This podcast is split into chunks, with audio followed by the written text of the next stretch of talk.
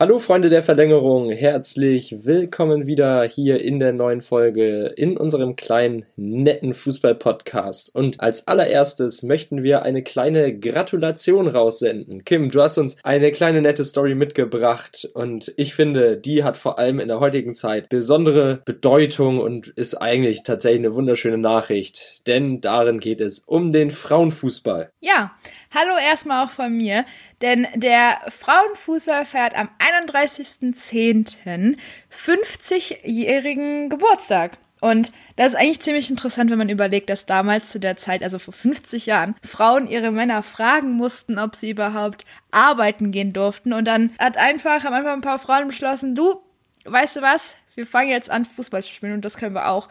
Und dann, das habe ich sogar gelesen, da stand dann, dass damals dann Männer zu diesen Fußballspielen gegangen sind, um blöde Kommentare abzulassen oder auch drüber zu lachen. Und jetzt schauen sich sogar ziemlich viele Männer sehr, sehr gerne sogar den Frauenfußball an. Und das ist doch schon mal eine schöne Entwicklung. Definitiv. Ich finde auch, dass der Frauenfußball manchmal härter wirkt als der, den die Männer spielen. Ja, vor allem wenn man überlegt, dass da zwischendurch No Front an Neymar, aber wenn so ein Neymar gefault wird, liegt er dann noch eine halbe Stunde auf dem Boden und weint und dann steht da so eine Frau auf und also eine Frauenfußballerin steht dann auf, blutige Nase, alles komplett kaputt gefühlt und die steht auf nach zwei Sekunden und weiter geht's. Also da kann sich schon der ein oder andere Fußballer ein Beispiel dran nehmen. Definitiv und deshalb herzlichen Glückwunsch zu 50 Jahren Beständigkeit und hoffentlich kommen dann noch sehr, sehr viele Jahre drauf. Wir kommen in der heutigen Folge auch auf ein paar Vereine zu sprechen, die genauso eine große Historie aufweisen können. Unter anderem geht es heute um Schalke 04, um Borussia Mönchengladbach, Real Madrid und den FC Barcelona. Ja, bei allen Vereinen tut sich einiges im Moment und wir fangen in Deutschland an im Ruhrgebiet beim FC Schalke 04, denn da geht ja im Moment einiges in die Brüche, beziehungsweise die Spiele klappen nicht, die Siege stellen sich nicht ein. Und woran mangelt es da eigentlich? Wir haben mit unserem Schalke-Experten Tom Ries gesprochen. Der liefert uns dafür ein paar Antworten. Und Kim, was ist eigentlich deine Meinung im Moment zu Schalke? Der Trainerwechsel ist gekommen, aber trotzdem bleibt der Erfolg aus. Hat Manuel Baum sich da total verkalkuliert bei der Jobwahl? Also um ehrlich zu sein, finde ich,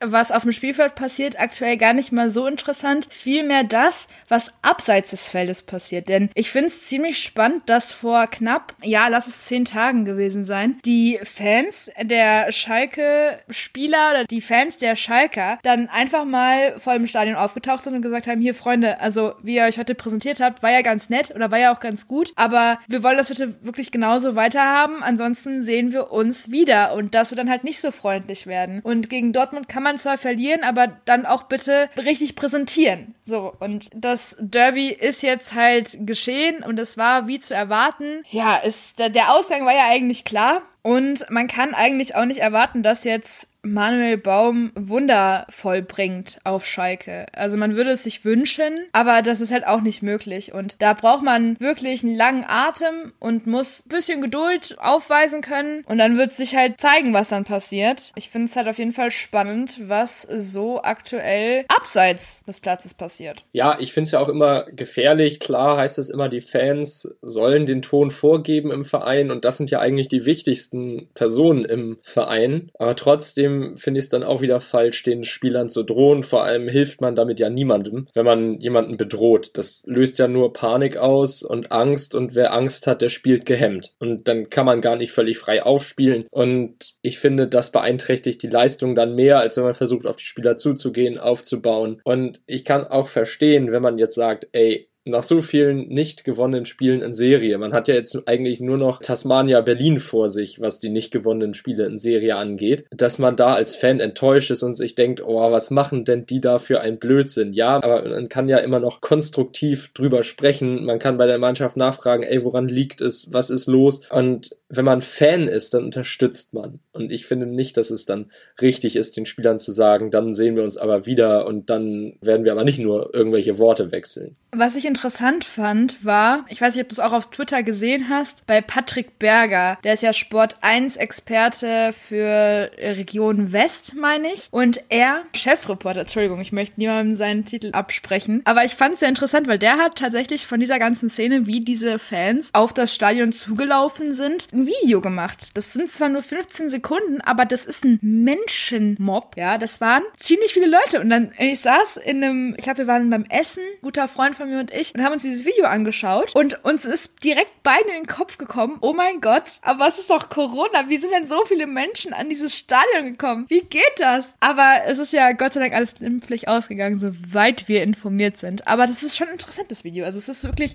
so viele Blauen auf einem Haufen. Ich glaube, das gab es zuletzt, als die Stadien noch offen waren. Ja, jetzt im Revierderby, da gab es ja den einen Schalke-Fan, der da auf der Tribüne saß. Ich weiß nicht, ob du die Bilder gesehen hast. Ja, der hat ja jetzt tatsächlich richtig Kultstatus bekommen. Also heute auf Twitter gab es auch wieder ein Bild von ihm auf der Tribüne, da ist er wieder. Und er wurde ja jetzt vom FC Schalke 04 zusammen mit seiner Freundin zum Heimspiel gegen den VfB Stuttgart eingeladen. Wahnsinn. Siehst du mal. Dann bist du der einzige Schalke-Fan, fühlt sich auch noch unwohl in einem, wahrscheinlich unwohl in so einem Revierderby, kriegst bestimmt auch noch den einen oder anderen blöden Spruch gedrückt und dann wirst du einfach der Einzige, der sich das Spiel anschauen darf. Also dann hat sich wahrscheinlich das ganze Leid für ihn gelohnt. Also ein Gratis-Trikot und äh, Gratis-Trikot sage ich schon, Gratis-Ticket, das würde ich auch nehmen. Ja, Schalke ist und bleibt einfach eine Baustelle und sorgt für ordentlich Gesprächsstoff. Aber was hat denn unser Schalke-Experte Tom Ries denn zu all dem gesagt? In erster Linie gefällt mir, wie Manuel Baum aktiv ist an der Seitenlinie, dass er der Mannschaft immer wieder versucht, Anweisungen zu geben, wie sie sich zu positionieren haben, wie sie ähm, auch die Pressing-Situationen umzusetzen haben, auch wenn das dann im Endeffekt bislang noch nicht so zum Tragen gekommen ist, wie er sich das vorstellt. Aber er ist ja auch kein Zauberer. Ähm, er hat da immer noch mit einer Mannschaft zu tun, die eine endlos lange Sieglosserie mit sich rumschleppt, die immer noch nicht beendet ist. Und das muss aus den Köpfen raus. Das, das geht nicht von heute auf morgen. Das ist kein Schalter, den man einfach so leicht umlegt. Und man muss dazu sagen, er hat jetzt in den ersten drei Spielen auch drei, äh, ja, drei Gegner gehabt, die einfach gefährlich sind mit Leipzig und Dortmund, die Nummer zwei und Nummer drei in Deutschland. Dass du da nicht hinfährst und äh, der feste Favorit bist auf drei Punkte, sollte, glaube ich, jeden mit ein bisschen Fußballverstand klar sein. Aber es sind trotzdem Schritte nach vorne erkennbar gewesen. Gerade defensiv hat man sich ein wenig stabilisiert. Äh, man ist zwar immer noch weit weg von stabil zu sprechen, aber zumindestens, äh, zumindest mal 45 Minuten gegen Dortmund die Null gehalten und wie ich finde, bis auf den Fernschuss von Dahut, der an die Latte gegangen ist und diese Halbschuss von Meunier in der ersten Halbzeit auch keine große Chance zugelassen. Klar, sobald dann das Gegentor fällt, ist erstmal Verunsicherung wieder zu spüren und dann merkt man halt auch, dass der Gegner in der Lage ist, einfach sofort nochmal einen nachzulegen. Und das war dann halt einfach auch das Verheerende gegen Dortmund, dass man halt dann sofort das 2-0 kassiert hat und selbst keine Lösung hat, nach vorne zu spielen, weil es da eben aktuell auch an Qualität fehlt.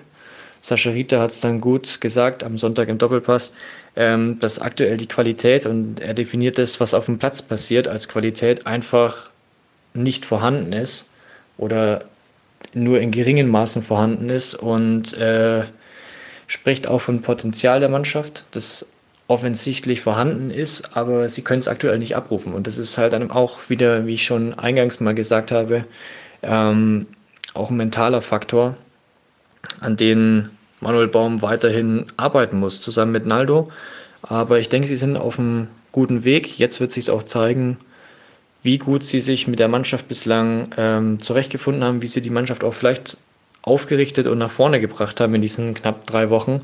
Denn jetzt kommen zwei Gegner mit Stuttgart und Mainz, die man eigentlich schlagen muss, um sich halt aus dieser Krise dann auch zu befreien. Und ganz ehrlich, wenn sie die beiden Spiele gewinnen, werden sie auf Schalke sagen, okay, wir hatten in den ersten fünf Spielen Bayern, Leipzig und Dortmund auswärts. Wer da erwartet, dass wir punkten, der ist ein bisschen schief gewickelt. Gut, gegen Bremen zu Hause musst du nicht zwingend verlieren, gegen Union darfst du auch mal gewinnen keine Frage, aber wir haben unsere Spiele gegen Stuttgart und Mainz gewonnen und damit sind wir eigentlich mehr oder weniger im Soll. Und eigentlich kann ihnen das auch dann keiner madig reden, weil die Punkte würden ihnen dann recht geben, aber so weit sind wir noch nicht. Fakt ist, dass man weiter hart arbeiten muss und sich erstmal mit voller Kraft auf Stuttgart fokussieren muss und am Freitagabend dann drei Punkte holen muss. Da hat er in meinen Augen absolut recht. Schalke 04 hat bisher zwei Saisontore geschossen. Also die Offensive, die funktioniert im Moment überhaupt nicht bei Schalke. Die Defensive mit 19 Gegentoren, ja, auch nicht überragend, aber das war ja jetzt auch nur mal ein 3-0 gegen Dortmund zum Beispiel und ein 8-0 gegen den FC Bayern München. Das sind ja schon mal elf Tore in zwei Spielen, die da gefallen sind. Ne? Und dann kann man natürlich auch da wieder ein bisschen was, naja, schön reden, nicht schlimm reden, aber trotzdem sind es zu viele Gegentore, ja. Und er hat auch in meinen Augen recht, dass Schalke sich nicht oben nach den Gegnern umschauen darf. Also man darf sich nicht damit messen, jetzt kommt Bayern, die müssen wir weghauen, jetzt kommt der BVB, den muss man weghauen Derby egal, dem muss man schlagen. Nee, Schalke muss sich seine Gegner in der unteren Tabellenregion suchen. Und dazu zählen für mich Freiburg, Mainz, definitiv Augsburg auch und auch Werder Bremen oder sowas. Und das ist einfach im Moment den Anspruch, den Schalke hat, beziehungsweise die Möglichkeit, die Schalke hat. Und ich sehe nicht, dass da in dieser Saison irgendwie so ein großer Wandel entstehen kann im Verein und im Spielerischen, dass man dann sagen kann, so jetzt schlagen wir Borussia Dortmund und hauen Borussia Mönchengladbach mit 4 zu 0 aus dem Stadion. Ja, wobei ich aber sagen muss zu dem Thema, was jetzt noch so auf dem Programm steht, die nächsten zwei Termine von Schalke. Man spielt auch gegen Stuttgart. Das ist zwar ein Aufsteiger, aber die stehen in der Tabelle auf dem fünften Platz. Da habe ich eben gerade nochmal nachgeschaut. Das ist eigentlich gar nicht zu unterschätzen. Man denkt halt wirklich ein Aufsteiger, ach ja, da musst du gewinnen. Eigentlich ja, aber da, wo es wirklich brenzlig ist, da, wo du wirklich ein Punkte mitnehmen musst, ansonsten wird's wirklich gefährlich. Das ist leider Gottes Mainz 05. Wenn Schalke, die stehen ja mit einem Punkt über Mainz, die aktuell null Punkte in der Tabelle haben, wenn du als Schalke nicht gegen Mainz gewinnst, gut, dann darfst du dich eigentlich auch nicht wundern, dass du da unten stehst, wo du bist.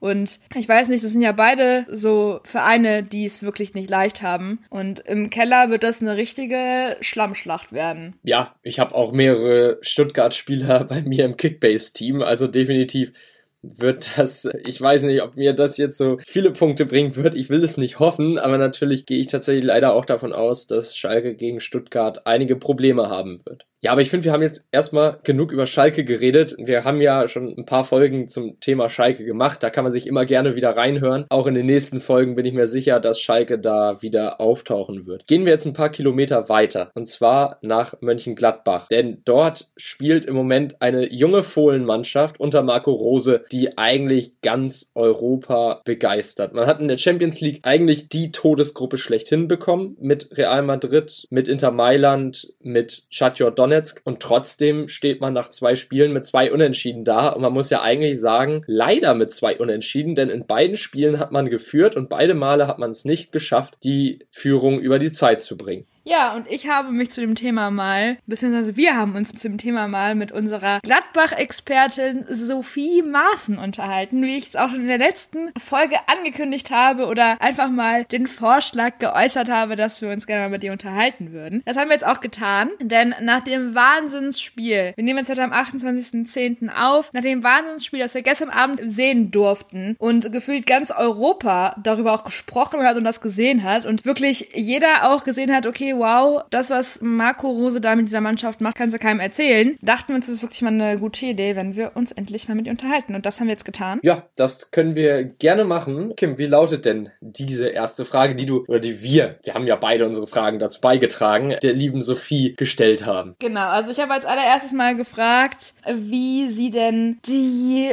Gladbacher Möglichkeiten innerhalb der Champions League sieht. Einfach auch, weil das euch das jetzt für nach diesem Wahnsinnsspiel wirklich für richtig auch empfunden habe, das nochmal zu tun. Und Ihre Antwort dazu war eigentlich auch ganz gut. Also sie hat erstmal muss man sagen, sie hat aus Sicht eines äh, sehr klaren Gladbach-Sympathisanten gesprochen, was aber auch nicht schlecht ist. Es war auf jeden Fall, man kann die Euphorie durchaus verstehen. Ich glaube, wir waren alle. Jeder, der aus dem deutschsprachigen Raum kommt und Fußball interessiert ist, war nach dieser Vorstellung gestern Abend auf jeden Fall euphorisch unterwegs. Und ich glaube, da hören wir jetzt einfach mal rein. Oh, bei solchen Fragen muss ich richtig aufpassen, ob ich das jetzt als Gladbach-Fan bewerte oder als äh, objektiver Betrachter der Fußballgeschehnisse. Ähm, tatsächlich als optimistischer Gladbach-Fan würde ich sagen, komm, wenn die weiterhin so konstant spielen wie gegen Real, ist ein Weiterkommen auf jeden Fall möglich. Wir sind gerade Zweiter. Wir haben hinter uns Inter und Real. Also hat, haben wahrscheinlich auch die wenigsten so mit gerechnet. Ähm, ja, jetzt kommt aber das große Aber. Wir haben noch vier Spiele vor uns und ich muss an dieser Stelle die Floskel bringen. Es ist noch alles möglich und es trifft auf diese Gruppe zu. Sie ist so unglaublich unberechenbar. Da machen Prognosen einfach keinen Sinn. Und dann jetzt, um auf die objektive Schiene zu gehen, das Thema Doppelbelastung. Das wird, glaube ich, bei Gladbach auch noch ein Problem, weil ist einfach jede Woche ein Champions League-Spiel, außer, glaube ich, in zwei Wochen. Und das sind die Spieler einfach in der Form nicht gewohnt. Normalerweise haben die da eine Pause zwischen, die auch super wichtig ist, meiner Meinung nach, um Energie zu tanken. Und wenn das jetzt auf der Strecke bleibt, da sieht man dann, glaube ich, echt irgendwann die Folgen. Die Jungs arbeiten da echt so ein strammes Programm durch. Da ist dann einfach klar, dass es irgendwann Aussetzer und schwächere Leistungen gibt. Da, damit rechnet jeder. Also wer das, weiß ich nicht, wer das sich aus der Welt schlagen will, das das geht einfach nicht. Ich glaube, die kommenden Spiele gegen Donetsk werden total entscheidend sein für Gladbach. Da müssen die sich jetzt darauf fokussieren, weil ja, am Ende der Gruppenphase, wenn ich jetzt realistisch betrachte, sehe ich die auf Platz drei und ich glaube, da rumkämpfen sie einfach mit Donetsk. Ich glaube, Inter und Real fangen sich auf jeden Fall noch und wollen dann quasi zu alter Form zurückfinden. Und äh, genau dafür ist es Gladbach, also dafür ist es halt jetzt für Gladbach wichtig, dass die gucken, kommen, gegen die Mannschaft müssen wir jetzt die nächsten zwei Spiele bestehen, die wichtigen, wichtigen drei Punkte holen, die jetzt leider in den letzten beiden Spielen liegen geblieben sind. Und ja, also am Ende der Saison, am Ende der Saison sage ich schon, am Ende der Gruppenphase auf Platz drei und damit Euroleague spielen, fände ich super. Ich glaube, damit sind auch alle zufrieden. Ich kann dem Ganzen nicht widersprechen. Also ich finde, Sophie hat da absolut recht. Inter und Real, ich glaube auch, dass das im Moment so eine kleine Momentaufnahme ist, denn für mich ist Inter in dieser Gruppe einfach der Favorit.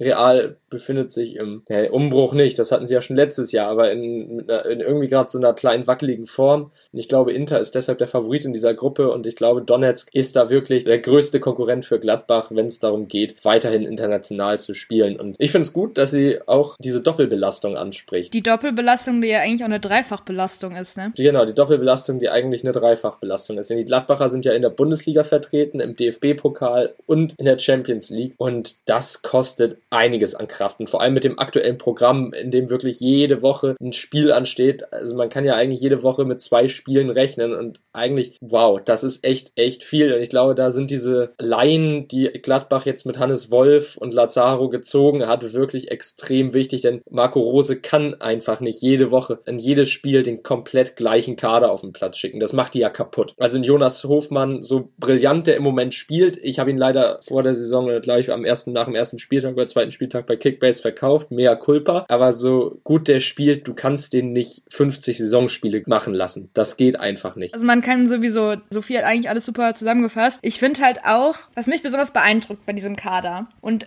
weswegen ich halt, um ehrlich zu sein, Gladbach eben doch auch nach der Gruppenphase immer noch in der Champions League sehe, gerade nach dem Spiel gestern, ist einfach, dass diese Mannschaft ja komplett beibehalten wurde. Diese Mannschaft, so wie sie ist, die gab es ja schon letztes Jahr, die kennen sich. Und ich glaube, das ist der entscheidende Faktor, der einfach alles rausreißt. Ich glaube, das ist das, was Gladbach wirklich Möglichkeiten gibt, in dieser Gruppe zu überleben. Weil man merkt ja gerade, okay, mit Donetsk hast du gerade eine Überraschung und hast ein Überraschungsei. Real Madrid und Inter machen irgendwas, aber nicht das, was sie sollen. Oder nicht das, wofür sie in dem Turnier sind, quasi. Nicht das, wofür du gebucht wurdest, in Anführungszeichen. Und Gladbach überrascht gerade ganz Europa. Und wenn die so weitermachen und wenn die weiter der Underdog bleiben und in dieser Rolle fühlen sie sich ja wohl, dann sehe ich da auf jeden Fall ziemlich viel für die sogar, auch nach der Gruppenphase. Ich glaube, die bleiben auf jeden Fall weiter ein Champions League-Kandidat ja, hoffentlich wird es nicht daran scheitern, dass man jetzt diese zwei Siege verspielt hat, dass man die nicht zu drei, jeweils drei Punkten machen konnte. Aber ganz kurz möchte ich gerne Props an mich selber raushauen, weil ich habe das Ergebnis nämlich richtig getippt. Ja, du hast es richtig getippt und ich muss sagen, ich ärgere mich da auch so ein bisschen. Als das 2-1 gefallen ist in der 87. Minute, da hab ich mich gefreut wie Bolle. Yes, mein Tipp, der stimmt jetzt doch. Also ich habe es real echt nicht gegönnt und ich fand das auch doof, dass dann dieses Tor fällt. Und ich hatte echt Angst, dass dann noch der Ausgleich kommt, was dann ja passiert ist. Aber trotzdem dachte ich, yes, jetzt stimmt mein Tipp. Ja, ich habe leider nicht damit gerechnet, dass du ja 2-2 getippt hattest und dass Real dir diesen Wunsch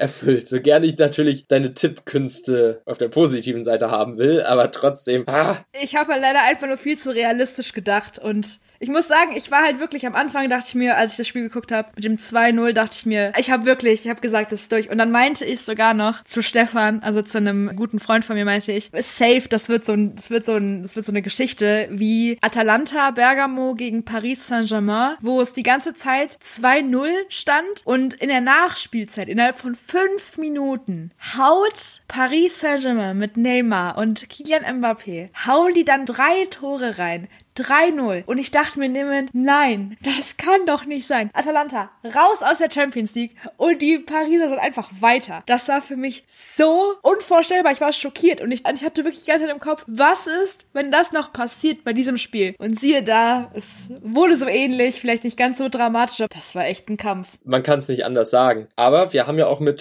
Sophie darüber gesprochen, woran es liegt, dass Gladbach im Moment so erfolgreich ist. Und wir haben uns die Meinung gebildet, wie schon beim FC Bayern München mit Hansi Flick liegt es bei den Gladbachern auch am Trainer, an Marco Rose, der einfach eine überragende Arbeit da leistet. Und auch dazu hat Sophie uns einiges gesagt. Also ich finde das System von Marco Rose unglaublich spannend. Ich weiß nicht, nach diesem wackeligen Sieg gegen Mainz hört sich das jetzt vielleicht komisch an, aber ich glaube, dass der wichtigste Faktor, den äh, Rose in Gladbach verankert hat, die Konstanz ist. Ich finde, das hat man jetzt gerade im letzten Spiel gegen Real mega gut gesehen also Gladbach war, das kann man jetzt nicht anders sagen, schon der vermeintliche Underdog im Spiel.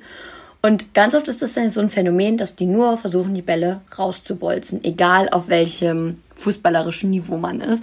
Und das hat Gladbach überhaupt nicht gemacht. Die haben immer wieder versucht, das Spiel in die Hand zu nehmen und einen routinierten Spielfluss zu bekommen. Keine Ahnung, das ist super riskant, weil Pässe super schnell abgelaufen werden können. Aber auf der anderen Seite ist das halt wirklich, also dieses routinierte immer wieder zu konstanter Form, zu konstanter fußballerischer Leistung zurückzuführen, das Wundermittel von Rose, um echt gegen große Clubs zu bestehen. Klar, gegen Mainz ist jetzt natürlich wieder hier so ein Fall, da kann man jetzt halten, was man von will. Andere Spiele kann man, kann man da vielleicht auch reinrechnen, aber so vom Prinzip, wenn man sich das überlegt, das ist so das, was sich durchzieht bei ihm und was ich mega, mega gut finde. Und nicht nur Konstanz im Spiel, sondern tatsächlich auch eine andere Art der Beständigkeit, die ist äh, total im Kader zu finden. Rose vertraut halt auf seine Spieler, also auf jeden Einzelnen. Der wechselt vielleicht mal am Anfang, ähm, also die Stammelf im Sinne von, ja, im Sturm ist jetzt mal der Angreifer und dann mal der. Aber so eine richtig krasse Änderung oder Überraschung gibt es nicht. Also das Spielsystem wechselt vielleicht mal, aber der wechselt selbst sein Spielsystem von Spiel zu Spiel so, dass man irgendwie das Gefühl hat, es ist konstant. Es hört sich total abstrus an, aber er bringt halt mit jedem Schritt und mit jeder Änderung, die er macht, trotzdem immer wieder Ruhe rein. Das, ich finde es wahnsinnig faszinierend. Und auch wenn er jetzt vielleicht nicht die Stammelf hat, also die elf Spieler, die er äh, jeden Spieltag aufs, äh, auf, aufs Spielfeld stellt, glaube ich, äh, dass gerade diese Routine, dass er wirklich sein, seine Leute kennt und sie dann und dann zum Einsatz bringt, aber über so einen langen Zeitraum hinweg, dass das den Spielern unglaubliche Sicherheit gibt, die dann wiederum äh, ja, in Gladbachs Leistung zu sehen ist. Ich bin total fasziniert. Süß, man hört einfach die Begeisterung total raus. Und ich finde aber, dass sie auch absolut recht hat. Also so süß das klingt, aber sie hat absolut recht. Diese Konstanz, die Borussia Mönchengladbach ja eigentlich auch schon in der letzten Saison hatte. Da waren dann diese blöden Unentschieden und Niederlagen dabei, ähnlich wie bei RB Leipzig. Aber diese Konstanz, die Marco Rose jetzt bei Gladbach eingebaut hat, die ist hervorragend. Also unter Dieter Hecking, da hat man zwar eine schöne Hinrunde gespielt, aber die Rückrunde war ja teilweise echt Murks. Und jetzt mit Marco Rose, da wird's echt guter Fußball und taktischer Fußball, der funktioniert. Und sie hat absolut recht, der nimmt Veränderungen vor, aber er bleibt seinem grundlegenden Spielprinzip treu. Das heißt, er überfordert die Spieler auch nicht. Der hat in dieses Spielsystem eingeimpft und der setzt Wert darauf, dass dieses Spielsystem funktioniert. Es funktioniert und da muss man dann erstmal keine Änderungen dran vornehmen und das macht er wirklich überragend. Ja, ich finde auch, äh, ich habe es ja vorhin schon gesagt, also was mich ja immer noch wirklich super faszinierend, dass sie immer, dass man den Kader beibehalten konnte. Aber ich finde halt auch sehr, sehr gut und sehr, was man Gladbach zugute halten muss und auch Rose zugute halten muss, ist, dass man aus Gladbach wirklich gar keine Stimmen hört, dass es da zu Unstimmigkeiten kommt, dass es da intern irgendwie schlecht laufen würde, dass man sich nicht gut versteht innerhalb der Mannschaft, dass es da irgendwelche Probleme gibt. Also da, das ist aktuell so ein bisschen so ein Beispiel dafür, wie es laufen soll toll, finde ich. Und ich finde, da hat der Trainer, in dem Fall einfach Marco Rose, ein ganz, ganz, ganz, ganz großes Wörtchen und einen ganz, ganz großen Anteil an diesem Erfolg. Und ich finde auch, sie hat da komplett recht. Marco Rose macht super Arbeit. Er hat auch super gelernt. Er war ja auch mal Trainer von RB Salzburg und kommt ja aus dieser RB-Schule, also Trainerschule quasi. Und der führt einfach den Trend der RB-Trainer fort. Und das ist eigentlich wirklich gut und so sollte es auch sein. Ja, wirklich eine super Verpflichtung, die Max Eberl da gelungen ist auch wenn sie nicht selber auf dem Spielfeld steht, aber definitiv trägt Marco Rose zum Erfolg der Borussia bei. Ja, und wir reden hier die ganze Zeit über Erfolg, aber du hast selbst gesagt, bei Gladbach hört man eigentlich nichts irgendwie, dass irgendjemand mit irgendjemandem verknatscht ist oder dass es da irgendwie Zoff gibt, auch im Team Unstimmigkeiten da sind, das hört man alles nicht. Und deshalb wirkt die Borussia immer so ein bisschen unsichtbar. Also man hat sie nicht wirklich auf dem Schirm, aber trotzdem geistert die doch irgendwie immer in den erfolgreichen Tabellengefilden rum. Es wirkt so ein bisschen wie in der Schule früher, Entschuldigung, wenn ich so unterbreche,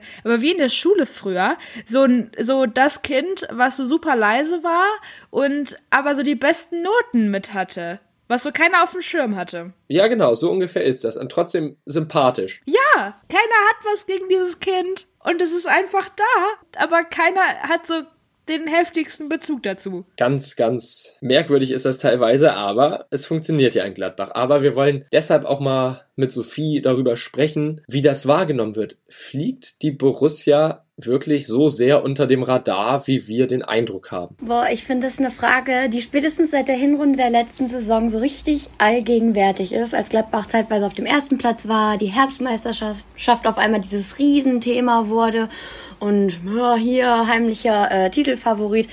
Keine Ahnung, ich sehe das tatsächlich nicht so. Ich weiß nicht, ob ich da einfach zu nüchtern dran gehe. Pessimismus ist es auf jeden Fall nicht. Aber ich weiß nicht, Gladbach ist gut. Und Leute, die sich mit der Bundesliga befassen, wissen, ey, die Gladbacher gehören auf jeden Fall zum oberen Drittel der Bundesliga. Aber ob es am Ende wirklich für die Meisterschaft oder Vizemeisterschaft reicht, gerade weil Bayern einfach so unglaublich stark ist und ja, die anderen Mannschaften, die jetzt halt letzte Saison vor Gladbach waren, eben auch, weiß ich nicht. Ich finde, das muss man immer sehr, sehr, sehr realistisch betrachten. Ich finde es deswegen auch äh, tatsächlich ziemlich schwer, die Frage zu beantworten. Ich würde mit einem ganz deutlichen Jein antworten. Wie, keine Ahnung, auf der einen Seite wird Gladbach natürlich schon unterschätzt. Ich weiß nicht, das kann man einfach jetzt nicht abstreiten. Das hat man jetzt auch irgendwie gegen Real und Inter gemerkt. Da ist keiner davon ausgegangen und da war halt auch einfach noch viel, viel mehr drin. Die Gegentreffer waren so ärgerlich und spät. Ich weiß nicht, da wäre noch eine größere Überraschung möglich gewesen. Und ich glaube, Gladbach, weiß ich nicht, der wird immer noch so als der, ja, dann wird es eben der vierte Platzverein gesehen. Und das ist dann, warum halt die Erwartungen vielleicht auch nicht so hoch sind. Ähm, ich bin aber auf der anderen Seite jetzt auch kein Fan von irgendeinem himmelhoch jauchzenden Lobeshymnen-Gesang. Ich weiß es nicht. Es war jetzt vielleicht ein bisschen übertrieben, aber keine Ahnung, das finde ich einfach auch blöd. Man hat Erwartungen an einen Verein und ich glaube nicht, dass, äh, dass der Großteil der fußballinteressierten Bevölkerung sagt, ja, boah, Gladbach muss jetzt jede Saison in die Champions League, ganz klar. Äh, ja, da ist man, denke ich, dann doch noch eher zurückhaltender. Gladbach kann sich selber, glaube ich, gut einordnen und kann auch gut von anderen eingeordnet werden. Also jeder wünscht sich doch, dass Gladbach jetzt auch mal auf lange Sicht international im besten Fall äh, gefühlt jede Saison die Champions League spielt und sich da, äh, spielt und sich da etabliert. Aber äh, ja, ich denke, da das ist ganz klar, dass da jetzt unter Marco Rose echt ein, eine gute Basis dafür geschaffen wurde. Und äh, wenn das eintrifft, denke ich, dass Gladbach auch international einfach stärker wahrgenommen wird. Aber in der Bundesliga laufen die nicht unterm Radar. Man merkt es ja schon. Die Fans sind jetzt auch optimistischer und stellen, glaube ich, auch mehr Ansprüche an Gladbach, weil man ja jetzt auch einfach gesehen hat, was da was da alles möglich ist. Es ist ja einfach so, Borussia Mönchengladbach ist jetzt, seit Lucien Favre übernommen hat, wirklich stabil geworden, was die ta obere Tabellenplatzierung angeht, aber vom Spielstil her halt nicht. Und ich glaube, dadurch, dass man halt nie so ganz auffällig spielt wie der FC Bayern München, dass man mal einen Sieg von 5 zu 0, 8 zu 0 einfährt, sondern dann eher halt diese 2 zu 0, 3 zu 1 Siege, dass man dann halt beim allgemeinen Fußballfan in Deutschland, der auf Spektakel steht, der viele Tore sehen will, halt nicht ganz so auf dem Radar steht. Aber trotzdem finde ich, dass Borussia Mönchengladbach auch jetzt in der Fankultur tatsächlich realistische Ansprüche bekommen hat und man selbst sagt, okay, ja, Meisterschaft ist ein schöner Traum, aber gucken wir erstmal, wie es jetzt läuft. Und das finde ich tatsächlich gar nicht mal so schlecht, denn diese überhöhten Träume, das kennt man ja hier aus Hamburg, wenn der HSV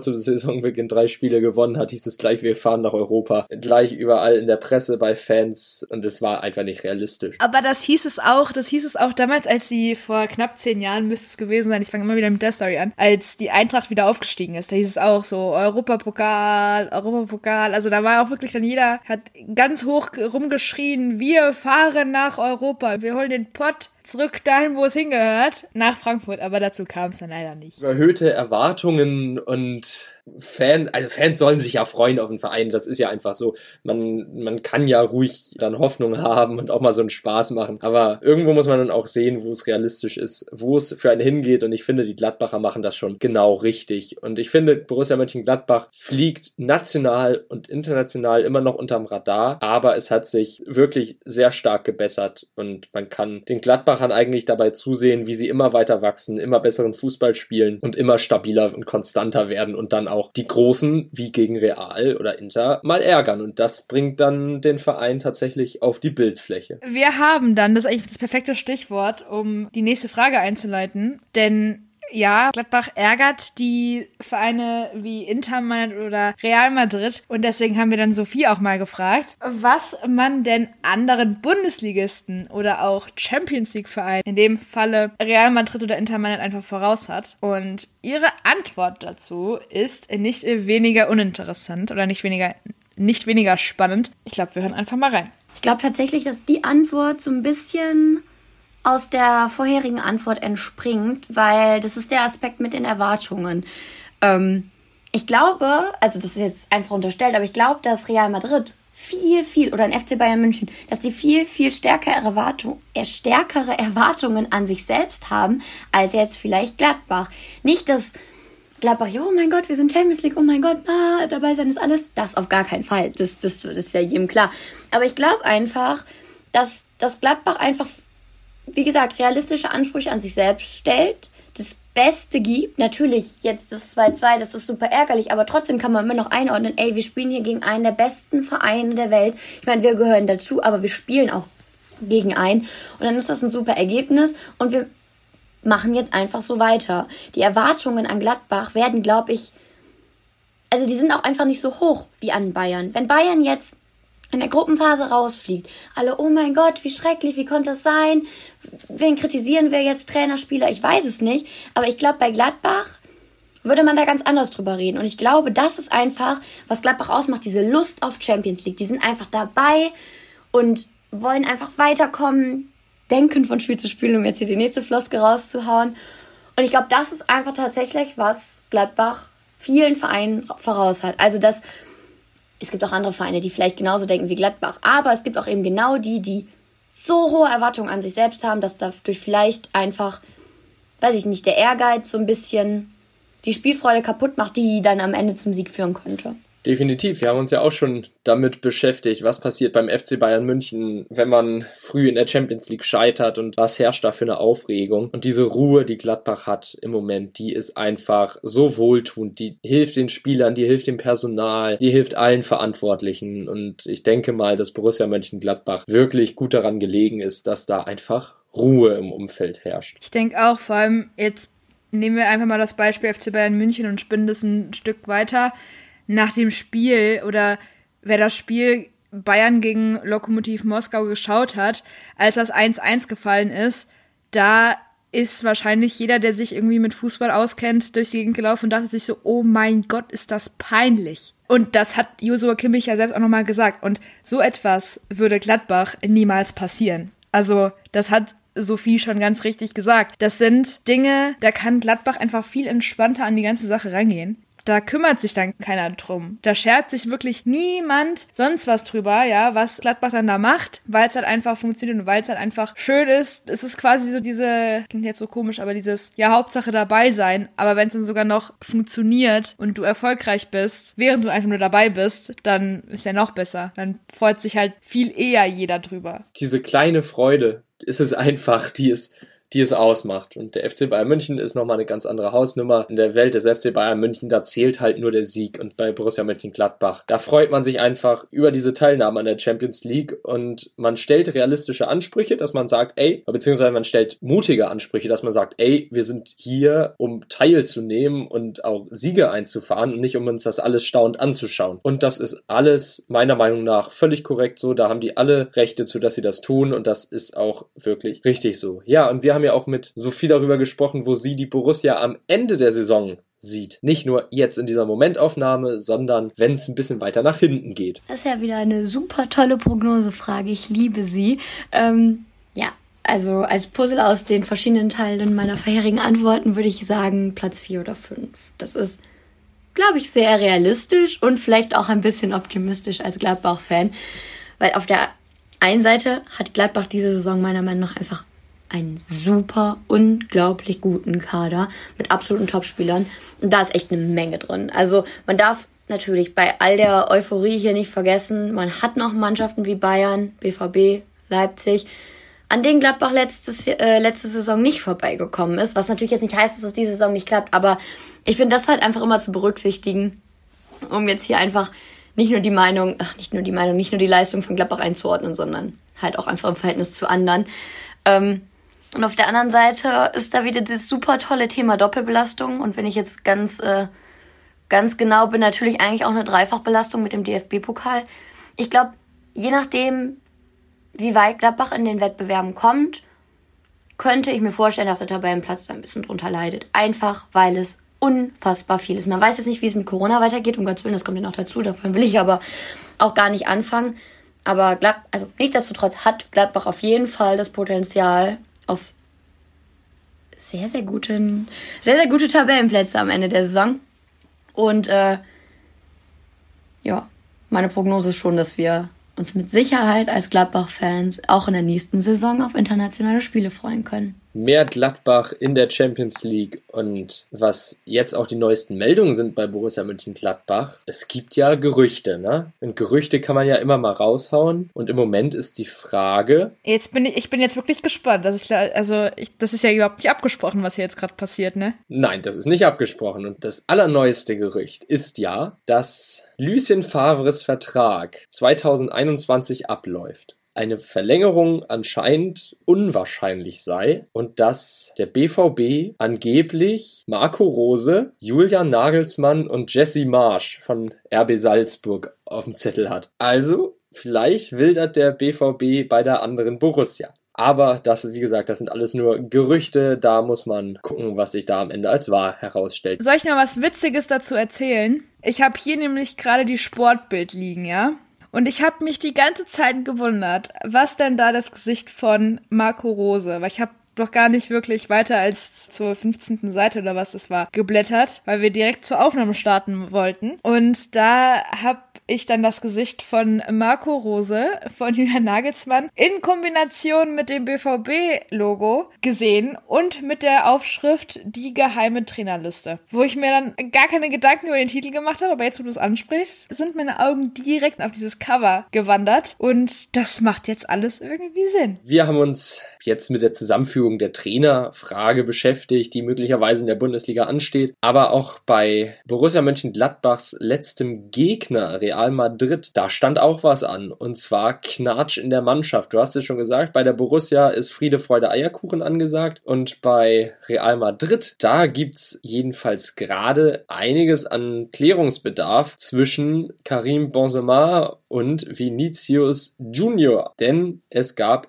TV-Aufnahmen, die einen doch recht deutlichen Satz Benzema's veröffentlicht haben. Der Name Vinicius Junior ist nicht gefallen, aber Kim, was hat denn der ehemalige französische Nationalspieler gesagt? Ich glaube, das hörst du als Mitspieler oder in, wenn man in den Schuhen von Vinicius Junior steckt, hört man das vielleicht nicht unbedingt gerne, denn Karim Benzema hat zu seinem Mitspieler Mondi in der Halbzeit gesagt, ich zitiere, äh, Bruder, spiel nicht zu ihm. Beim Leben meiner Mutter, er spielt gegen uns. Und darauf folgte eine ganze Halbzeit, in denen Karim Benzema wirklich das, was er gesagt hat, auch durchgezogen hat. Und die wirklich die Passanzahl, die Karim Benzema auf Vinicius Junior gespielt hat, waren in der Halbzeit dann wirklich null. Und wer das Spiel bis zum Ende geschaut hat, das habe ich mich nämlich gestern noch gefragt, was denn da ganz genau los ist. Also, dass man jetzt nicht happy ist, dass man 2-2 gegen Gladbach spielt, das kann ich mir vorstellen. Aber Karim Benzema ist vom Platz gelaufen und war so wütend darüber, über dieses Spiel. Und mit diesem Satz jetzt macht das halt schon Sinn.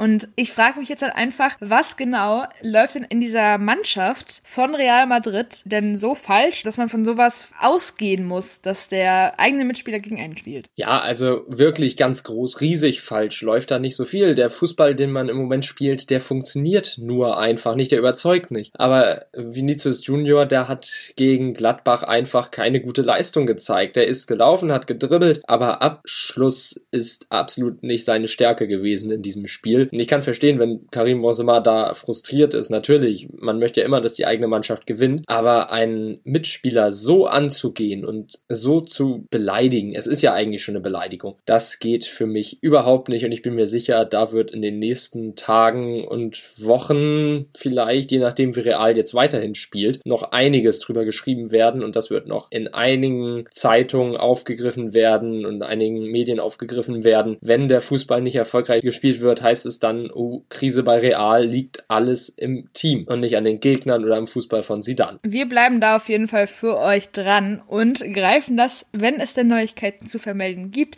und wenn sich vielleicht sogar auch Karim Benzema selbst oder Vinicius Junior oder sogar der, der diesen Auftrag Bruder, spiel nicht zu ihm, auferteilt bekommen hat, sich dazu äußern sollten, dann werdet ihr das bei uns hören. Aber was auch im spanischen Fußball passiert ist und was jetzt eine ziemlich große Neuigkeit ist, wo wir auf jeden Fall auch dranbleiben werden, ist ja auch die ganze Geschichte um Barcelona. Josep Bartomeu ist zurückgetreten als Präsident des FC Barcelona, mit ihm der komplette Aufsichtsrat. Messi hat also seinen Willen bekommen. Man hatte sich ja kräftig überworfen mit dem Superstar aus Argentinien. Der Abgang war ja eigentlich schon beschlossene Sache. Es hieß ja eigentlich immer nur, Messi geht wegen Bartomeu und bleibt nicht beim FC Barcelona für Bartomeu. Und so ist es jetzt gekommen. Eine Sondersitzung wurde einberufen und am Ende steht der Rückzug des Präsidenten zu Buche. Ja, aber der lässt sich nicht beirren und stiftet einfach mal in seinen letzten Amtsschritten nochmal weiter Chaos und verrät dabei ein pikantes Geheimnis, das eigentlich durch die Football Leagues Enthüllung auch schon aufgegriffen wurde und thematisiert wurde. Doch bisher wurde nie etwas bestätigt und jetzt haben wir endlich die Gewissheit, ja, eine Superliga soll kommen.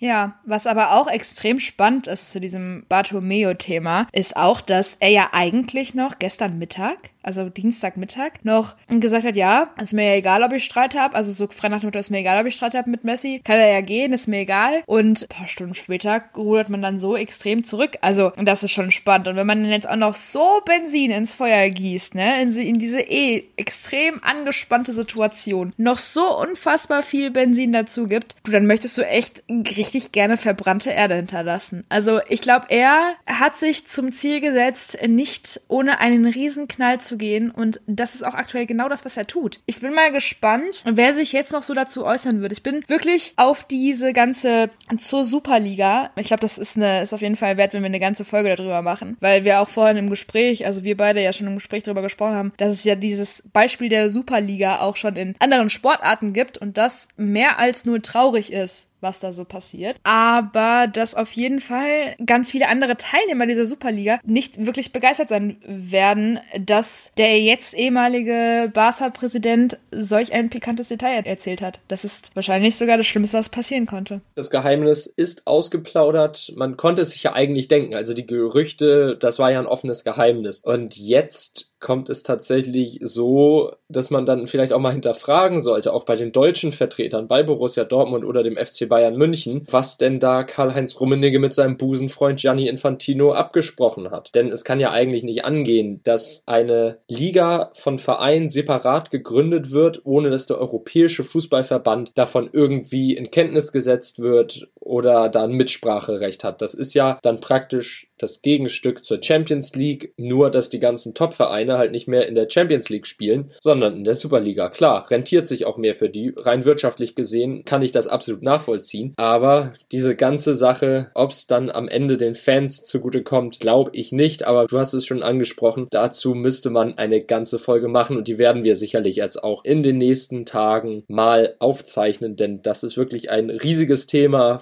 seit der Aufdeckung dieses Plans, den verschiedene Vereine aus Deutschland, England, Frankreich und Spanien, Italien hatten und haben. Und da gibt es einen riesigen Batzen an Geld und alle wollen ein Happen davon abbekommen. Ja, wollen wir diese Folge noch weiter in die Länge ziehen, Kim?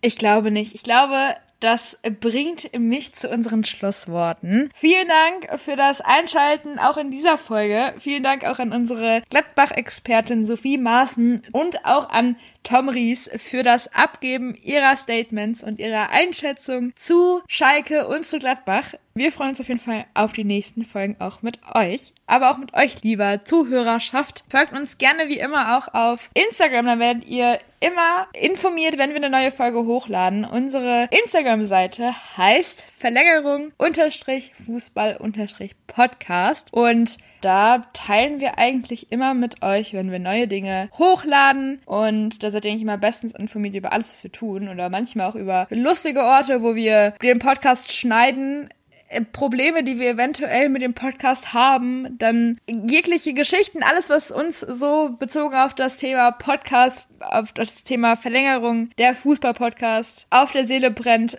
findet ihr dort. Und wenn ihr auch mehr von uns wissen möchtet, sind wir auch dort verlinkt. Ansonsten folgt uns doch bitte oder wenn ihr Lust habt, folgt uns auf all unseren Plattformen, wo wir denn so vertreten sind. Aber wo ist das denn so, Christopher? Ja, wir sind eigentlich überall dort vertreten, wo man sich Podcasts anhören kann oder streamen kann. Wir sind bei Spotify, bei iTunes, bei Google Podcasts, bei Deezer, bei Audible, bei Podigy und damit habt ihr eigentlich die komplette Auswahl und Freiheit, uns dort zu hören, wo ihr es am liebsten mögt. Ja, super. Dann kann ich das ja wirklich überall hören, selbst im Fitnessstudio, solange die noch aufhaben. Das ist ja klasse. Naja, aber wir hoffen natürlich erstmal, dass ihr gesund bleibt und ihr durch diese, durch diese langsam dunkel werdenden Tage mit unserem Podcast und mit dem, mit dem Fußball, der hoffentlich noch eine ganz lange Zeit bleibt, gut durch die Zeit kommt und ja, ja, ich habe nicht weiter viel zu sagen, außer bis zum nächsten Mal in der Verlängerung. Vielen Dank fürs Zuhören. Bis zum nächsten Mal. Wir hören uns dann. Bis dann. Tschüss.